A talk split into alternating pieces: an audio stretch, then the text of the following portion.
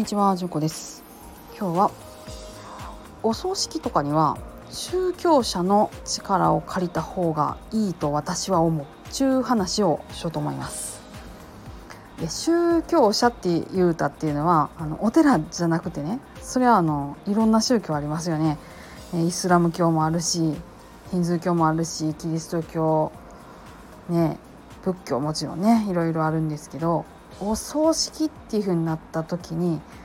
宗教者の力を借りるの私絶対いいと思ってるんですよ。それなんでかって言ったらあの先日話しましたあのお坊さんのいないお葬式っていうのはポシャったっていうねあのニュースにも関わってくるんですけどこういうふうにお葬式はするんやでっていうノウハウがどの宗派にも溜まってるからなんです。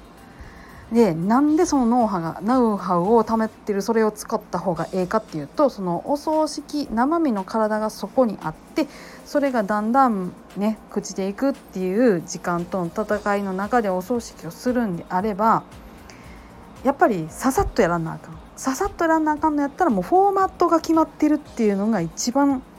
確かなんです。もうその通りにやったら間違いがないっていう感じなんですよ。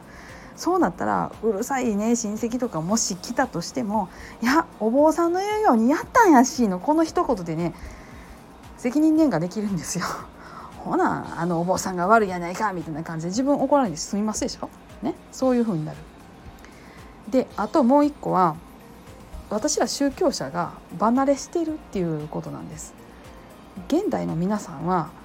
核家族が多くてなかなかご自分の合同居の家族が亡くなられるっていうシーンをおそらく見たことがない。ね、同居で家で見とるなんて言ったらもう大騒ぎです今の時期時期っていうか今の時代昔やったらおじいちゃんが寝たきりになっててみたいなんとかはもう日常やったと思いますけれども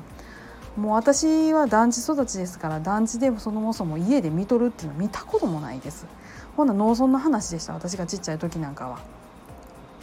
そんなんなんでねもうみんなその人間がどういうふうに置いていてどういうふうに死んでいくかっていうのすら知らないんですよ。えところがですねそのノウハウはなくともお坊さんをはじめとする宗教者っていうのは誰かが亡くなったから後っていうことに関してはみんなすごいノウハウを持ってるんですよ。でそれが、えー、悲嘆をケアするっていうグリーフケアであったり悲嘆を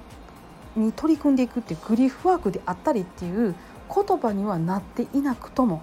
なっていたりなっていなかったりっていうのはともかくとしてこういうふうにお弔いをしていったらいいっていうノウハウはあるんです。だからその通りにやったったら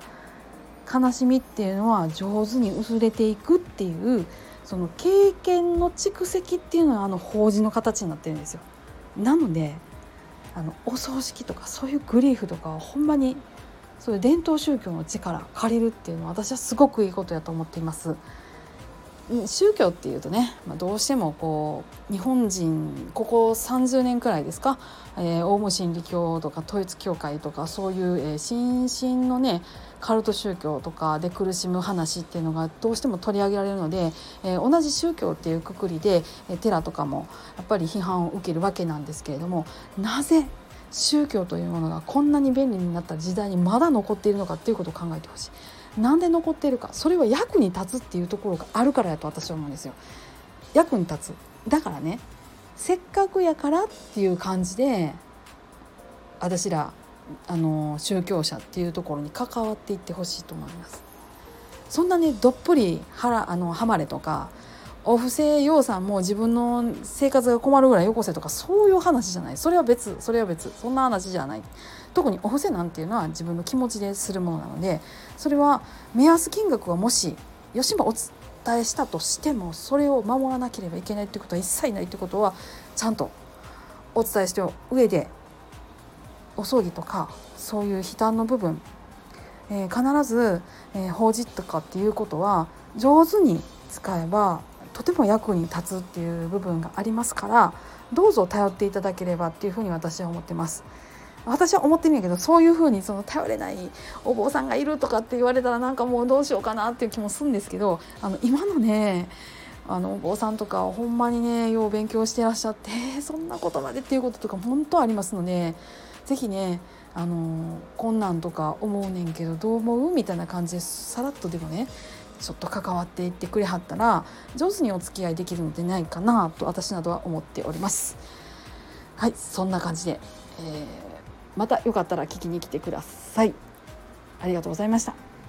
皆さんどうぞ安穏な一日をお過ごしください。それではまたごきげんよう。